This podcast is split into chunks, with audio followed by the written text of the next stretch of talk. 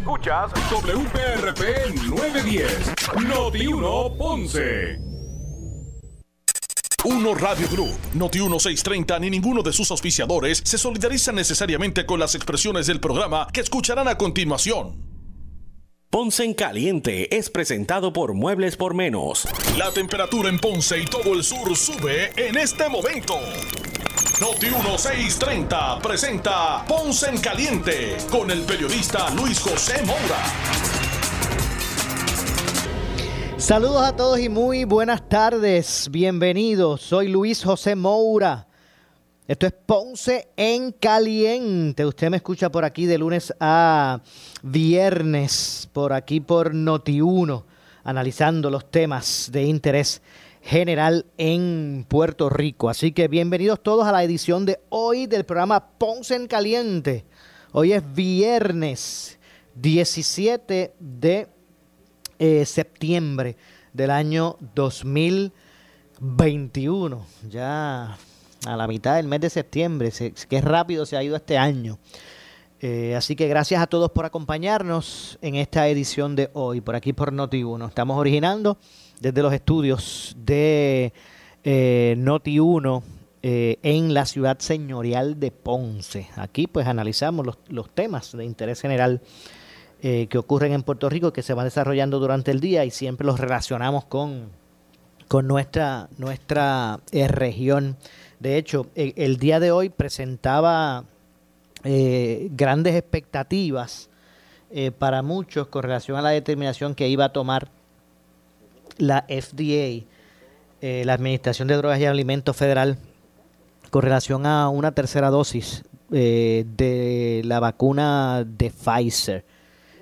hoy el comité de asesores de, de la FDA eh, rechazó en el día de hoy el plan de una tercera dosis, de una dosis de refuerzo de la vacuna Pfizer contra el COVID-19 para personas mayores de 16 años.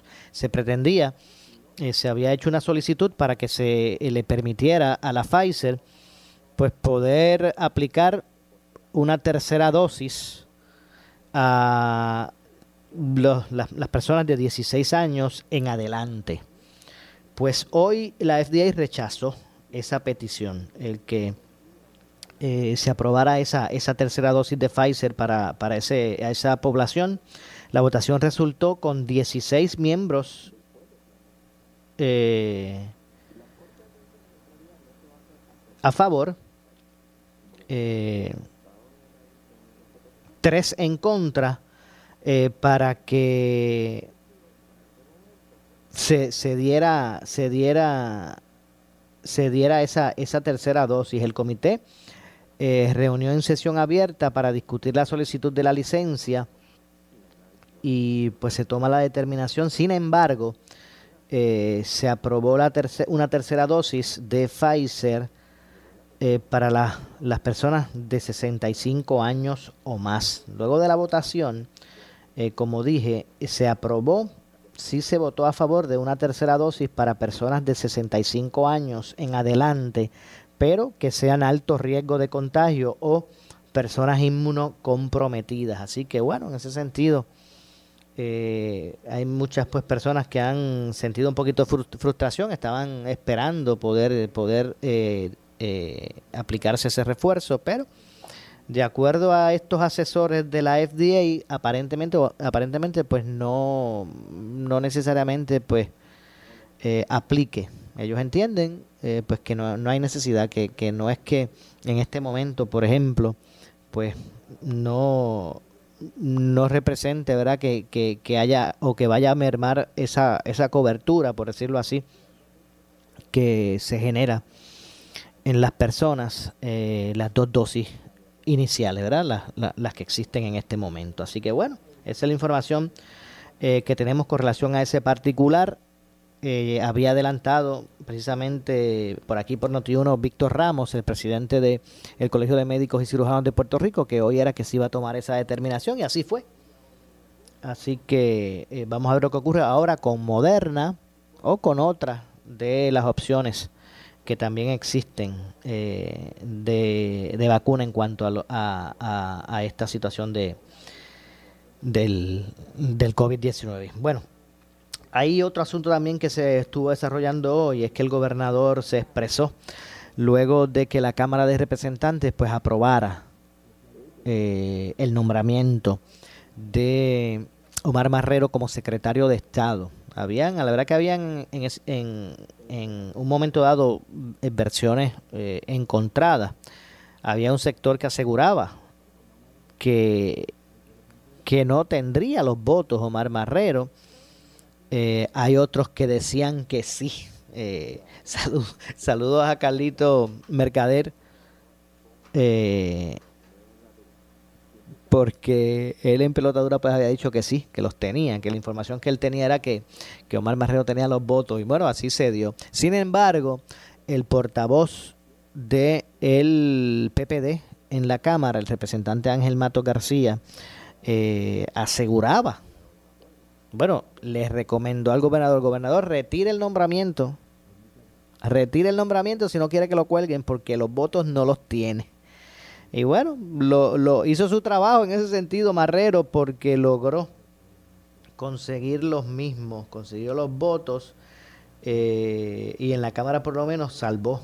Ya, ya, ya la Cámara pues eh, pudo, en la Cámara pues pudo conseguir eh, la votación. Pero antes de ampliar sobre, sobre el desarrollo de lo que ha sido este nombramiento, el análisis de este nombramiento en la Cámara, de hecho, la Comisión de Gobierno, que es la que evaluó el nombramiento y que tuvo que hacer un informe, eh, su presidente Jesús Manuel Ortiz fue de los que le votó en contra. Aún así, eh, logró los votos. El gobernador Pedro Pierluisi hoy, hoy reaccionó a esa aprobación por la Cámara de Representantes del secretario de Estado Omar Marrero.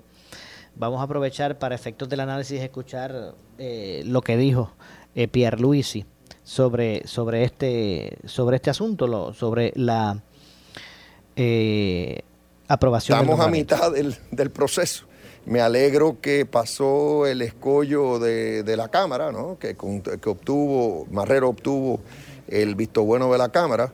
Espero que ocurra lo mismo en el Senado porque la estabilidad del gobierno es muy importante y, es importantísimo que tengamos un secretario de Estado en propiedad.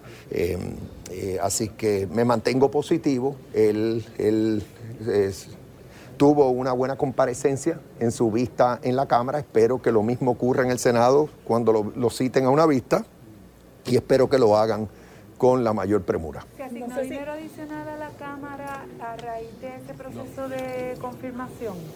No, en lo más mínimo, no sé a qué se refiere eso. El anuncio de los fondos ARPA, el gobernador ya lo había hecho dos semanas previas y le hizo disponibilidad de fondos tanto a la rama legislativa como a la rama judicial. no ah, tiene nada que ver. La rama judicial, rama, sí, rama legislativa fue una asignación y es por los próximos años. Y es básicamente, si mal no recuerdo, es 10 millones de dólares para cada rama. Eh, para cada rama. O sea que en el caso de la Asamblea Legislativa, los presidentes de los cuerpos tienen que decidir cómo se lo dividen. Gracias. De hecho, el gobernador eh, rechazó que se haya acordado asignar dinero adicional a la Asamblea Legislativa como parte del proceso de confirmación de Omar Marrero. Eh, la Cámara confirmó eh, el nombramiento con 38 votos a favor, 7 en contra y 1 abstenido. Los votos en contra fueron de los siguientes representantes del PPD. Fueron los representantes Ángel Mato García, Jesús Manuel Ortiz, que es el presidente de la comisión que evaluó el mismo, este nombramiento. Luis Raúl Torres también le votó en contra. Eh, y Sol Higgins. Así que repito, los populares que le votaron en contra fue Ángel Mato, que es el portavoz de la delegación del PPD allí en la Cámara, Jesús Manuel Ortiz, Luis Raúl Torres y eh, Sol Higgins le votaron en contra. La delegación del Partido Independentista también. Y al igual que eh, los de Victoria Ciudadana. Eh, votó en contra eh, de Marrero, verán los que, los que dije, el PIB y, Victoria Ciudadana. La representante del proyecto Dignidad, Leslie Burgos, se abstuvo de esta votación. De hecho, me estuvo curioso, hoy, en declaraciones públicas, la vicepresidenta de eh, la Cámara de Representantes, Lidia Méndez, eh, expresó de cierto modo que ella votó a favor del nombramiento de Omar Marrero eh, y de las explicaciones que dio para sustentar lo que fue su determinación de votarle a favor, una de, de, las cosas que dijo públicamente fue de que, bueno, es que el gobierno, mire, el gobierno tiene, a estas alturas, el gobierno tiene que seguir corriendo y, y ya era hora de que se pudiera nombrar un, un eh, secretario de, de, Estado eh, ¿verdad? en propiedad. Y esto lo está diciendo una una, ¿verdad? una, una eh, legisladora que pertenece a la, delegación del, del, PPD, no es, de, no es del partido, no representa el partido de gobierno. Y me parece que está comenzando a permear ese ánimo en la, en la delegación de la mayoría en la Cámara. Eh, como que ya, como que eh, es momento ya de que esos nombramientos que en algunas ocasiones han sido presos de otras consideraciones, pues que acaben y se, y se, ¿verdad? y se atiendan, se nombren eh, esas recomendaciones o, esas, o esos nombramientos, debo decir, que hace el gobernador en ese sentido. Lamentablemente la mayoría de, de los nombramientos no pasa por la Cámara, que son los que están pensando de esa forma. La mayoría se quedan en el Senado de Puerto Rico. No sé cuál, cuál en este momento es el ánimo que se tengan. Se sabrá pronto, porque ahora este nombramiento de Marrero eh, va a pasar al Senado de Puerto Rico. Eh, así que me parece bastante reveladora la, la posición de, de, de Lidia Méndez en el sentido de que ya hasta muchos de los miembros de las delegaciones de mayoría en Cámara y en Senado están comenzando a pensar de que, miren, hay que darle para adelante a los nombramientos. Hay que, hay que avalar la, figura que entienda el gobernador que responde a su, a su, a su gobierno. Así que vamos a ver lo que ocurre con este nombramiento en la Cámara. Eh, lo cierto es que el gobernador expresó que satisfacción con, lo, con el nombramiento y espera que lo mismo pase en el Senado de Puerto Rico. Además, aprovechó para rechazar que haya acordado asignar dinero adicional a la Asamblea Legislativa como parte del proceso de confirmación de Marrero Díaz. Así que eso fue lo ocurrido en la Cámara de Representantes con relación a este nombramiento del secretario de de Estado. Bueno, y otro de los temas que hoy han sido atendidos y que han formado parte del, análisis público es el, tema de las pensiones de los empleados públicos, los pensionados del gobierno de Puerto Rico y eh, la intención de, de, aplicar recortes a estas pensiones por parte de la Junta de Control Fiscal. Ya está establecido, ¿verdad? El ruling. De hecho, si todavía hay mucha gente que no internaliza eh, lo, la situación precaria que está el gobierno de Puerto Rico con relación a su quiebra, ya hasta los pensionados, ya los pensionados no pueden hacer más nada, ya trabajaron el tiempo que era. Pues ya hasta las pensiones se tienen que reducir para pagar esa deuda, para pagar el, el, la quiebra. Pues la Asamblea Legislativa no tiene que intervenir de ninguna manera en aprobar o rechazar los recortes propuestos de las pensiones de los empleados públicos, según informaron integrantes de la Junta de Control Fiscal. Me parece que eso se puede interpretar como que distintamente lo que digan los legisladores o el mollero que quieran sacarlo y no tienen que intervenir ni para apoyar ni para rechazar los recortes a las pensiones, al menos de esa forma se, se dirigieron algunos de los integrantes de la Junta. Eh, la legislación no requiere que la legislatura apruebe o rechace el recorte de las pensiones. Lo que necesitamos es una legislación específica para emitir los bonos, particularmente, particularmente los bonos eh, de valor contingente. De esa forma se expresó eh, Antonio Medina, que es uno de los integrantes de la Junta de, Supervisión Fiscal. Vamos a escuchar precisamente lo que dijo Medina sobre este tema. La legislación no requiere recortar las pensiones. Lo que necesitamos es una legislación específica para emitir los bonos, particularmente los bonos de valor contingente, o CBI. Y además queremos asegurarnos, para entiender nuestra gente, que se legisle para que nuestros maestros y nuestros jueces tengan el seguro social también, que tanto se lo merecen. Bueno, por su parte, el gobernador Pedro Pierluisi dijo que si la jueza eh, Laura Taylor Swain le da paso a los recortes a las pensiones eh, propuestos por el plan fiscal, como quiera, el gobierno va a hacer los pagos. Ahí, ahí, ahí hubo, ¿verdad? De cierto modo, una, una controversia. Eh, vamos a escuchar lo que dijo el gobernador. ahora en este caso sobre este tema de, de las pensiones. Vamos a escuchar a Pedro Pierluisi expresarse sobre este particular. Eh, mi, mi, posición es que legalmente no es requerido. La juez es la que va a tomar la última decisión en cuanto a qué, qué va a contener ese plan de ajuste. Yo espero que no incluya el corta pensiones. Y he dicho y repito, que si por alguna razón al final del camino lo incluyera, el gobierno le va a honrar todas esas pensiones porque vamos a tener los recursos necesarios para hacerlo.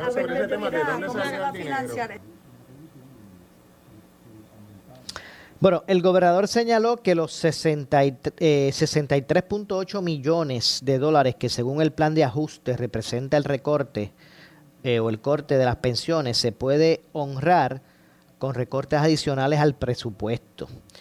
Entre tanto, eh, Medina, que es uno de los miembros de la Junta de Supervisión Fiscal, declaró que si en efecto el gobernador realiza los pagos, ellos como entidad no se, no se opondrán. Vamos a escuchar a Medina expresarse sobre el tema.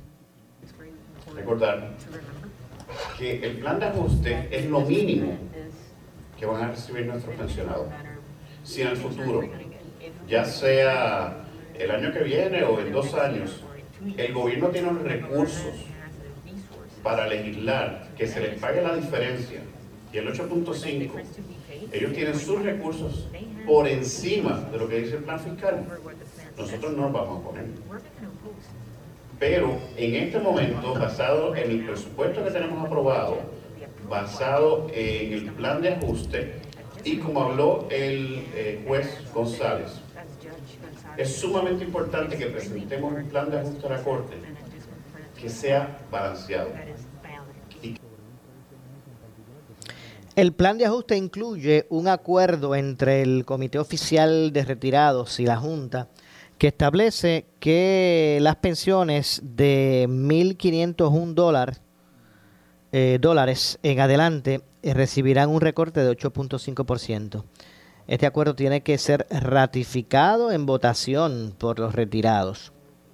Medina eh, señaló que el plan de ajuste que, se le presente a la jueza Taylor Swain tiene que ser balanceado en términos de eh, que todos los acreedores del gobierno van a recibir un recorte. Eh, sobre el argumento que presentan los opositores del plan de ajuste en cuanto a que si lo rechazan nuevamente tendrán otra oportunidad de negociar mejores condiciones con la Junta, la directora ejecutiva de la Junta de Supervisión Fiscal, Natalie Yaresco, sostuvo que no habrá espacio para negociaciones adicionales. Esa votación acaba el 9 de noviembre y no habrá ninguna otra votación. Este plazo fue, fue puesto por la jueza, así que eh, no habrá eh, por qué, eh, no habrá la oportunidad porque no queda más tiempo. Otra ronda de votación eh, para nada eh, pudiese ser eh, llevada a cabo, expresó Yaresco. La Junta Fiscal aprobó el séptimo plan de ajuste de gobierno del gobierno, debo decir, de ajuste del gobierno de Puerto Rico que se que a su vez eh, pues reduce la deuda a niveles sustanciales. El documento reduce el pago de la deuda de 3.900 millones de dólares a 1.15 mil millones de dólares anuales. Eh, además reduce la deuda que tienen las agencias del gobierno de Puerto Rico con sus acreedores, que ahí, ahí nada más hay 33 mil millones de dólares. La deuda de las agencias de gobierno con los acreedores asciende a 33 mil millones, señoras y señores. Como decía Manuel Rivera Morales. Eh, Sobre las pensiones, el 72% que recibe 1.500 dólares o menos no recibirán recorte y se establece un fideicomiso para asegurar los pagos futuros. Eso pues resolvería, le daría estabilidad al asunto, pero con recorte. O sea, los que reciban 1.500 un peso para arriba, el recorte va. Los de 1.500 hacia abajo, pues no recibirían el recorte. El recorte que estamos hablando es de 8.5%. Eh, de otra parte, se incluyen los acuerdos actualizados entre la Junta de Control Fiscal y la Asociación de Maestros, los bonistas de obligaciones generales y la Autoridad de Edificios Públicos, la Unión Servidores Públicos Unidos y el Comité Oficial de Retirados. Así que esa es la información con relación a, a la legislación eh, o a lo que son las pensiones y lo que estableció la Junta de supervisión fiscal al, al respecto. De hecho, el gobernador eh, había adelantado además que apoya en parte el plan de ajuste de la, de la deuda. Pierre Luisi eh, dijo que aunque le recomendará, o le ha recomendado, debo decir, a la, a la Asamblea Legislativa, Legislativa que apruebe eh, la parte del plan de ajuste de deuda que tiene que ver con la emisión de bonos no va a apoyar ningún recorte de las pensiones. Eh, vamos a escuchar precisamente lo que dijo Pedro Pierluisi para efecto del análisis. Vamos a escuchar. Mi administración, por esa razón, apoya claramente los términos económicos de este eh, plan y así se lo vamos a hacer saber a la juez Swain. Pero no, a pesar de los beneficios increíbles de este plan, tengo que levantar mi voz nuevamente para cuestionar los recortes a pensiones que incluye el mismo. ¿Son innecesarios? No son necesarios. Y tengo que añadir lo cual no dije en mis expresiones en inglés, que desde el punto legal tampoco son necesarios. Y, eso es así porque nuestros pensionados han, han, han sufrido una reducción enorme en sus beneficios desde el año 2013 para acá. Podemos ir hasta más atrás.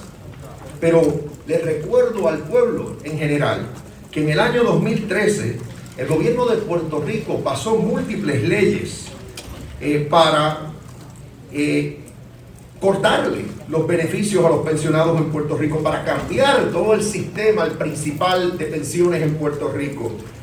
Eh, y los propios estimados de la Junta indican que como resultado de esas leyes que se aprobaron en el 2013, algunos pensionados han recibido una reducción de hasta 82% de sus beneficios. Es por esa razón que, que, entre otras, que yo entiendo que es injusto y, y voy a Bueno, según el gobernador, la reducción que tiene el plan de ajuste con los recortes a las pensiones es de 63.8 millones eh, de dólares. Vamos a escuchar. Y para colmo de males, esto es ya echarle sal a la herida. Cuando miramos el costo que conlleva el honrar estas pensiones de año en año, es 63.8 millones de dólares. ¿De qué estamos hablando? Definitivamente que con los recursos que tiene el gobierno recurrentes se puede pagar eso. Esto para mí ya es como, como si fuera una causa ideológica que no tiene sentido eh, eh, incluir en este plan de ajuste. Por su parte, el presidente de la Junta Fiscal, David Skill, reiteró que la, que la culpa de insistir en un recorte de las pensiones es de los políticos del país que no se encargaron de separar ese dinero para honrar las pensiones. Él eh, pues estableció, ¿verdad? Que esa culpa de insistir en el recorte, pues no viene de la Junta, es lo que básicamente le está estableciendo, sino de los políticos en Puerto Rico que no se encargaron de separar ese dinero para honrar las, pensiones. La Junta de Control Fiscal presentó el séptimo plan de ajuste gobierno del gobierno de Puerto Rico eh, que a su entender reduce la deuda a unos niveles sustentables. El, docu- el documento que tiene que ser aprobado por la Asamblea Legislativa, legislativa reduce el pago de la deuda de 3.900 millones de dólares a 1.15 mil eh, millones de dólares anuales. Además, reduce la deuda que tienen las agencias del gobierno de Puerto Rico, eh, entre otras cosas. Pero vamos a ampliar sobre ese tema luego de la pausa. Regresamos con más. Soy Luis José Moura. Eh, pausamos. Esto es Ponce en Caliente. Pausamos y regresamos. En breve le echamos más leña al fuego en Ponce en Caliente por Notiuno 910. Ya entramos en la temporada de huracanes y solo Noti 1630 tiene a la meteoróloga más respetada y seguida en Puerto Rico. No podemos descartar esas ráfagas de 45 a 50 millas por hora. De hecho, ya vimos una de 44 en San Juan, pero sí también podríamos ver ráfagas mayores en el interior de la isla, en la zona montañosa. Tenemos el personal más completo para que estés informado de cualquier amenaza que tengamos con los fenómenos atmosféricos. En algún punto, moviéndose al sur de la región, pueda llegar a ser tormenta. Por eso es que mantienen el aviso de tormenta tropical para Puerto Rico. Somos nosotros. Tenemos la cobertura Alerta 630. Temporada de huracanes 2021. Somos Noti 1630. Primera fiscalizando. Con el auspicio de KFC, Ecomax, Melpro, Ensure, Danosa, Universal, Toledo, Colegio Héctor Urdaneta en Ceiba, Bufete Correa, Falcon Tire, Unión Cash and Carry, Borden, Parro Coop, Farmacia Guayabal 2, Cuban Howard and True Value, FL Italian Tile, en Ceres en Valde Yuli.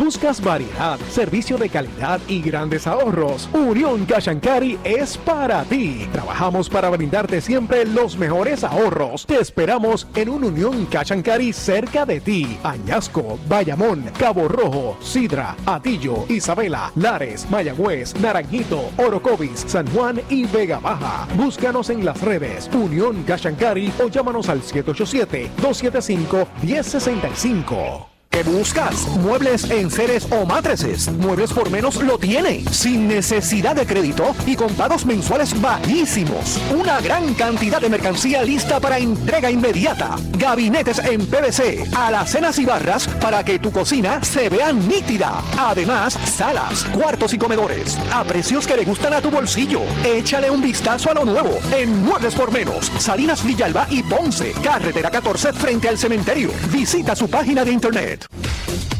Programa del Colegio de Puerto Rico, este y todos los miércoles a las 9 y 30 de la noche. El programa oficial del Colegio de Médicos, donde traeremos los temas importantes que afectan a la clase médica del país y a nuestros pacientes. Recuerda, los esperamos los miércoles a las 9 y 30 de la noche por Noti 1630 AM y por el 94.3 FM. Colegio de Médicos Cirujanos de Puerto Rico. Llega la gran batalla Henry Motors. Usados versus nuevos. Liquidando el inventario de vehículos usados buenos, bonitos y baratos. Comerciales americanos compactos, japoneses, coreanos y europeos. Pagos bajitos. Donde mejor se paga tu trading. Nuevos 2021 y 2022. Intereses tan bajitos como el 1.99 y el 2.99% al financiar. Garantías extendidas en vehículos nuevos y también usados. Ven a Henry Motors en la Avenida Las Américas de Ponce y Henry Motors en el Ponce Bypass. No lo dejes pasar. Puerto Rico. Móntate en un avión para Orlando. Porque no te puedes perder el concierto latino más impresionante del 2021. iHeartRadio, Fiesta Latina. Todos los artistas en vivo en una misma noche. De la historia, Wisin y Yandel. Recibiendo el Corazón Latino Award, Luis Fonsi.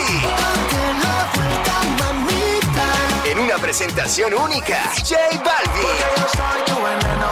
Se unen Zion y Lennox, Nati Natasha, Prince Royce, Lunay, Mariah Angelique y muchos más. iHeartRadio, Fiesta Latina, la mejor excusa para darte un brinco a Orlando. 16 de octubre en el Amway Center. Consigue tus entradas ahora mismo en Ticketmaster.com. Para más info, visita iHeartFiesta.com. Somos Noti 1630. Noti 1630. Primera fiscalizando. En breve le echamos más leña al fuego en Ponce en Caliente por Noti 1910. ¿Qué buscas? Muebles en seres o matrices. Muebles por menos lo tiene. Sin necesidad de crédito y con pagos mensuales bajísimos. Una gran cantidad de mercancía lista para entrega inmediata. Gabinetes en PVC, alacenas y barras para que tu cocina se vea nítida. Además, salas, cuartos y comedores. A precios que le gustan a tu bolsillo. Échale un vistazo a lo nuevo en Muebles por menos. Salinas Villalba y Ponce. Carretera 14 frente al cementerio. Visita su página de internet. El área sur está que quema. Continuamos con Luis José Moura y Ponce en Caliente por el 910 de tu radio. Bueno, estamos de regreso. Estamos de regreso. Soy Luis José Moura. Esto es eh, Ponce en Caliente. Usted me escucha por aquí por eh, Noti1 de lunes a viernes a las 6 de la tarde, analizando los temas de interés general en Puerto Rico, siempre relacionando los mismos con nuestra región. Así que estamos de regreso. Eh, eh, sobre el tema que desarrollamos eh, previo a la pausa sobre las pensiones y, lo que es la deuda del gobierno de Puerto Rico, el presidente de la Junta de Supervisión Fiscal, David Skill, reiteró, ¿verdad?, que la culpa de insistir en un recorte de las pensiones no es de la Junta, dice él, es de los políticos en Puerto Rico, en el país, que no se encargaron de separar ese dinero para honrar las pensiones. De hecho, la magnitud es la siguiente. La Junta de Supervisión o Control Fiscal presentó el séptimo plan de, ajuste eh, del gobierno de Puerto Rico que eh, a su vez eh, reduce eh, ellos entienden que a su vez reduce pues la, la deuda a través de, de, eso, de esos ajustes, pero que lo que ellos entienden es que reduce la deuda de una a un nivel sustentable, ¿verdad? Eh, este documento tiene que ser aprobado, ¿verdad? Por la Asamblea Legislativa. Ellos reduce, se reduciría de esa forma la deuda de 3.000 3.900 millones de dólares. Eh, además, eh, se reduce la deuda que tienen las agencias del gobierno. ¿Ustedes saben cuánto debe a los acreedores las agencias de gobierno? Las agencias del gobierno de Puerto Rico a sus acreedores le deben 33 mil millones de dólares. 33, no, no 33 millones, 33 mil millones. Sé mismo, visualice 33 mil millones de dólares. Pues eso es lo que le deben las agencias de gobierno a los, a los acreedores. Eh, sobre las pensiones, más del 72% no recibirá recorte, según se establece, eh, y pues se va a crear un fideicomiso para que se aseguren los pagos futuros. Eh, también pues se, se, incluyen de otra parte los, los acuerdos que se alcanzaron entre la Junta de Control Fiscal y la Asociación de Maestros, eh, los acuerdos que se llegaron con los bonistas de obligaciones generales y eh, la Autoridad de, Edificios Públicos, la Unión de Servidores Públicos eh, y el Comité Oficial de Retirados además. Bueno, así que vamos a ver cómo, cuál va a ser el, impacto real de el recorte de estas pensiones y qué realmente sabe realmente cuál va a ser el impacto en términos de ir amortizando esa deuda de esta forma vienen eh, sacrificios grandes. Van a ser sacrificios grandes para poder este eh, establecer el pago de la deuda del gobierno de Puerto Rico. Vamos a ver, ya en ese sentido han sido van a ser víctimas, ¿verdad? También los pensionados de los malos gobiernos, de la mala administración, de la quiebra del gobierno de Puerto Rico porque ahora va a tener que pagar que pagar esa deuda el gobierno y el pago de la misma no está saliendo de recaudo de lo que son los recaudos. Está saliendo de recortes. Y uno de los sectores que se va a ver eh, perjudicado con los recortes para buscar los chavos para pagar pues son los pensionados. Que pensiones de 1.501 dólares hacia arriba, pues va a verse, van a verse reducidas sus pensiones en un 8.5%, en un 8.5%. Las de 1500 o menos, pues no, no se le aplica, no se le aplicaría el, el recorte. De eso es lo que estamos hablando. De ciudadanos que trabajaron toda su vida y que realmente lo que reciben son 1.500 pesos de pensión. 1.501 para que cualifique para... Ese es el, ese es el número para, para que caiga en el renglón de, del recorte. Pues si se hacía difícil con las medicinas, con los gastos de medicina, con todas esas... Eh, a muchos pensionados poder vivir con los 1.501 dólares, los 1.500 dólares. Imagínense ahora cuando le, le recorten el 8.5%. De eso es lo que estamos hablando. Eh, regresando al tema de, la pandemia, eh, la representante del proyecto Dignidad, Lizzie Burgos, criticó en el día de hoy las disposiciones de la orden administrativa del secretario del Departamento de Salud, Carlos Mellado. Eh, ustedes saben que en el día de ayer dio a conocer, de hecho, lo mencionó ayer pues, y, la aplicación de la orden administrativa del secretario eh, comenzó hoy, hoy, hoy viernes. La anunció el jueves y el viernes entró en vigor. Hoy, cuando digo el viernes me refiero a hoy. Hoy ya está en vigor. Esta orden administrativa del secretario de salud que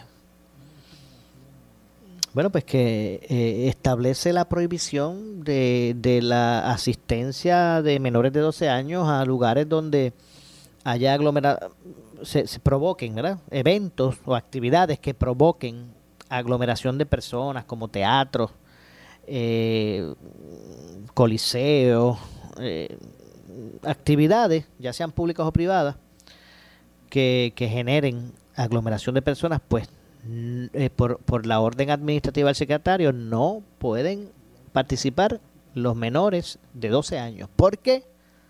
Porque esa población no ha sido vacunada, no tiene la, eh, la, ¿verdad? la aprobación para ser vacunada y por eso él de esa forma pues establece el, el Voy a citar lo que dijo la representante y dijo lo siguiente, es, es preocupante cómo el Poder Ejecutivo, esta vez por conducto del secretario de Salud, continúa propiciando la segregación entre ciudadanos vacunados y no vacunados. Como hemos denunciado en otras ocasiones, este tipo de restricción no busca adelantar la salud pública. Más bien se trata de medidas eh, eh de coacción, ¿verdad? Eh, eh, con el fin de acorralar a los no vacunados para que estos acuerden la o accedan a la vacunación. A estos excesos se añade la intromisión indebida del Ejecutivo en la vida familiar de las personas. Ahora el Estado le va a decir a los padres dónde pueden llevar a sus hijos y dónde no. Esto es inaceptable. Lamentablemente vemos cómo un Estado paternalista continúa socavando la autoridad de los padres sobre sus hijos cuando el Estado piensa que puede cuidar mejor, eh, o, o, cuando el Estado piensa, ¿verdad?, que puede cuidar mejor a los niños que sus propios padres, pues estamos al borde de un desastre social sin precedentes, dijo la, la representante con relación a, la orden ejecutiva. Me refiero a la representante del proyecto Dignidad, Lisi Burgos. Usted, amigo que me escucha, no sé cómo usted lo ve, no sé si está eh, eh, al extremo, pero lo cierto es que es una medida, lo cierto es que cuando cuando se decretó el lockdown por la amenaza de la pandemia, no se levantaron estos argumentos. Aquí lo que se está diciendo es que los niños, yo creo que, que más es más sentido común. En, lo que concuerdo con la, la legisladora es que tal vez no, no tiene que llegar el Estado a hacer el ruling y debieron los padres pues usar su sentido común y, resguardar a, a, los menores. Pero no cabe duda que si esa población no está vacunada, está en riesgo, es vulnerable, una población específica vulnerable porque no está vacunada. Ellos no son como nosotros, que tenemos la opción de hacerlo o no, de vacunarnos o no. Ellos simplemente no tienen opción, ellos no se pueden vacunar. La nueva orden de, del secretario de Salud, eh, dispone que los organizadores, productores, propietarios o administradores eh, que realicen y organicen eventos u eh, operaciones públicas o privadas están obligados a exigir evidencia de vacunación para tener el 100% de ocupación. Por su parte, aquellos que opten por operar eh, con el 50% de la capacidad deberán solicitar a los eh, presentes una prueba negativa de COVID-19 realizada con un máximo de 72 horas de antelación. Ante eh, o además la orden administrativa establece lo que dije, esto de que los menores de 12 años no podrán asistir a eventos multitudinarios que propicien la aglomeración de personas aunque cuenten con eh, una prueba negativa.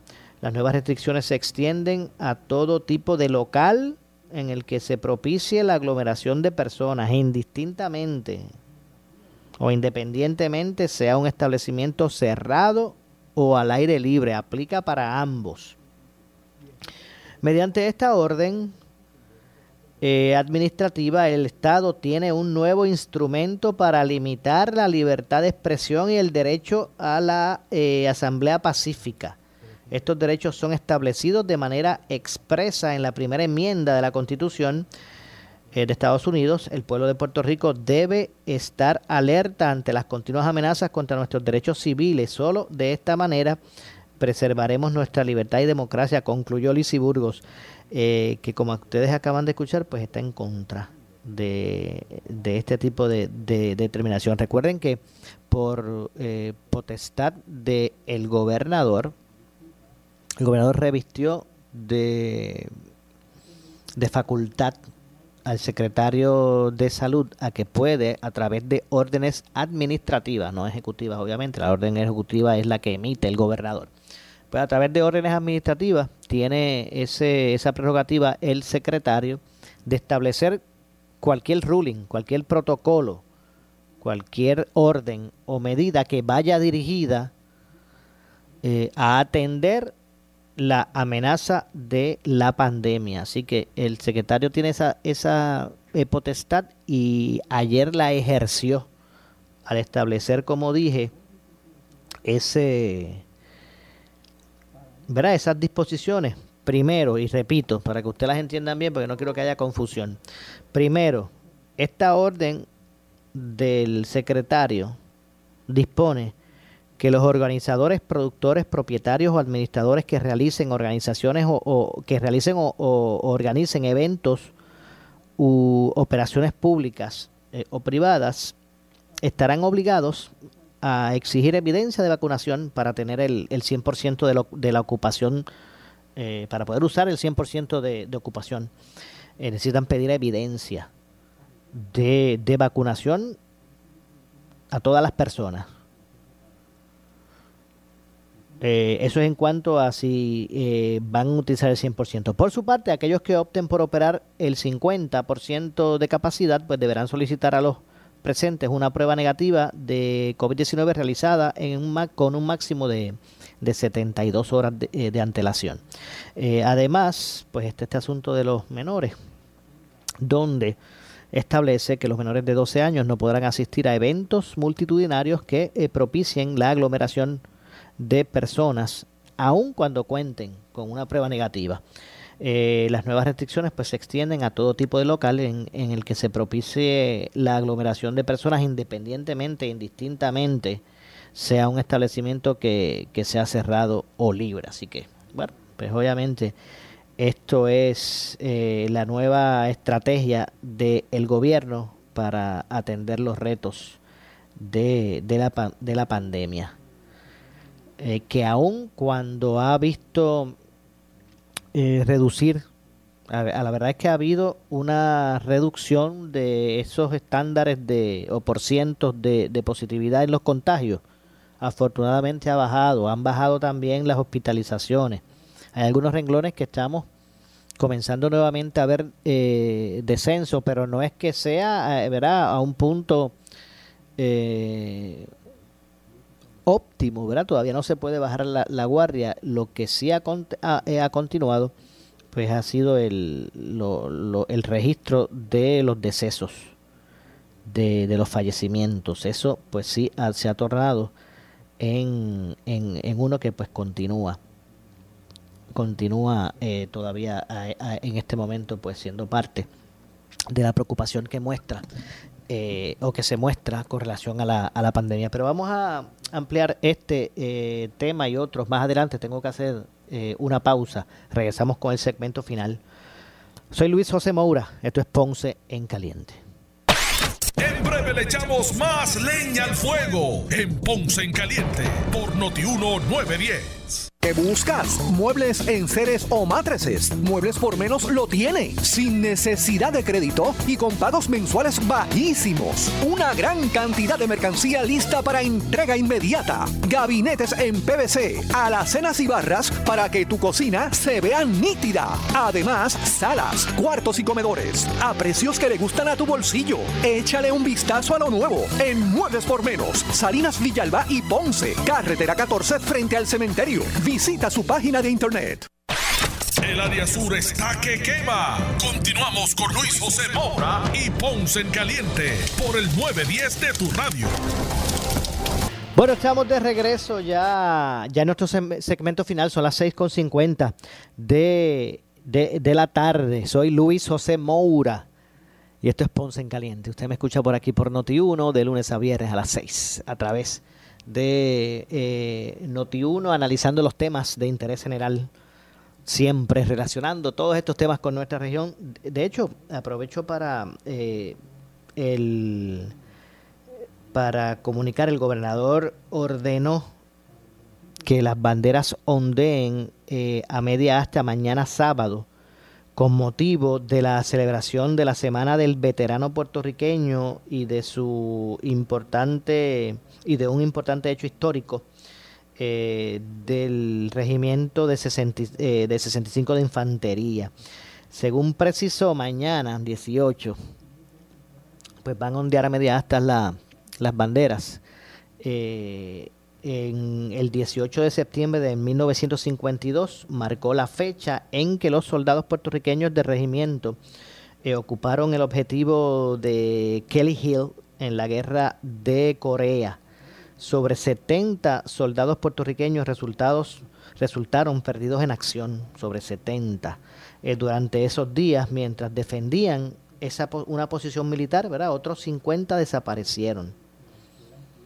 Hay unos que están en categoría de, missing in action, ¿verdad? De perdidos en acción y otros de, desaparecidos. Según la ley 163 eh, del 23 de septiembre del 2014, durante esta semana se integran organizaciones y agencias gubernamentales para llevar eh, a cabo actividades eh, conmemorativas y educativas que resalten las aportaciones de los veteranos puertorriqueños.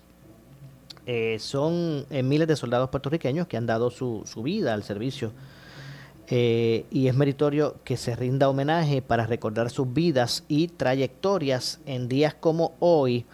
Se, resalta el, sacrificio heroico del 65 de Infantería de Puerto Rico, el cual demostró una eh, un gran tesón durante su participación en los eh, enfrentamientos bélicos de los cuales formaron parte.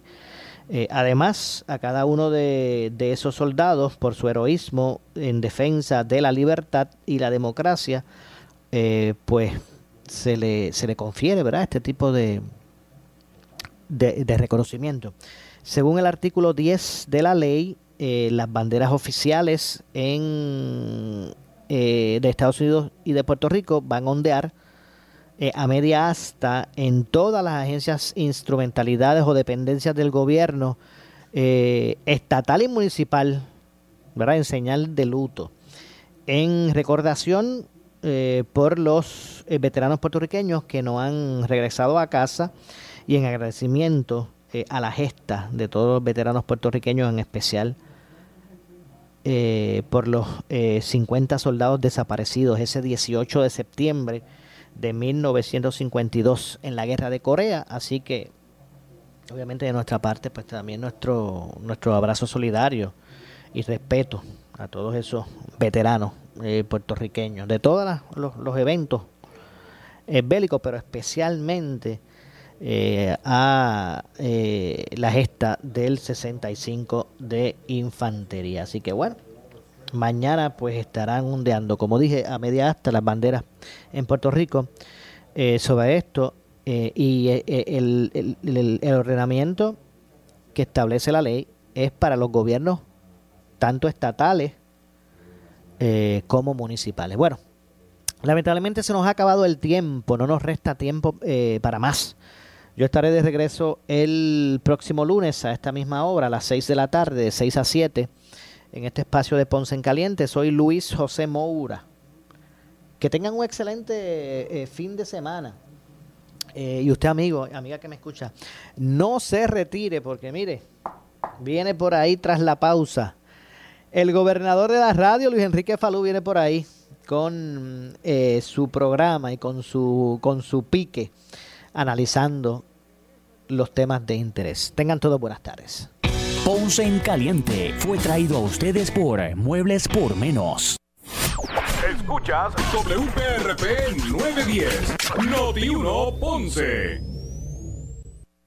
Uno Radio Group, Noti 1630 ni ninguno de sus auspiciadores se solidarizan necesariamente con las expresiones del programa que escucharán a continuación.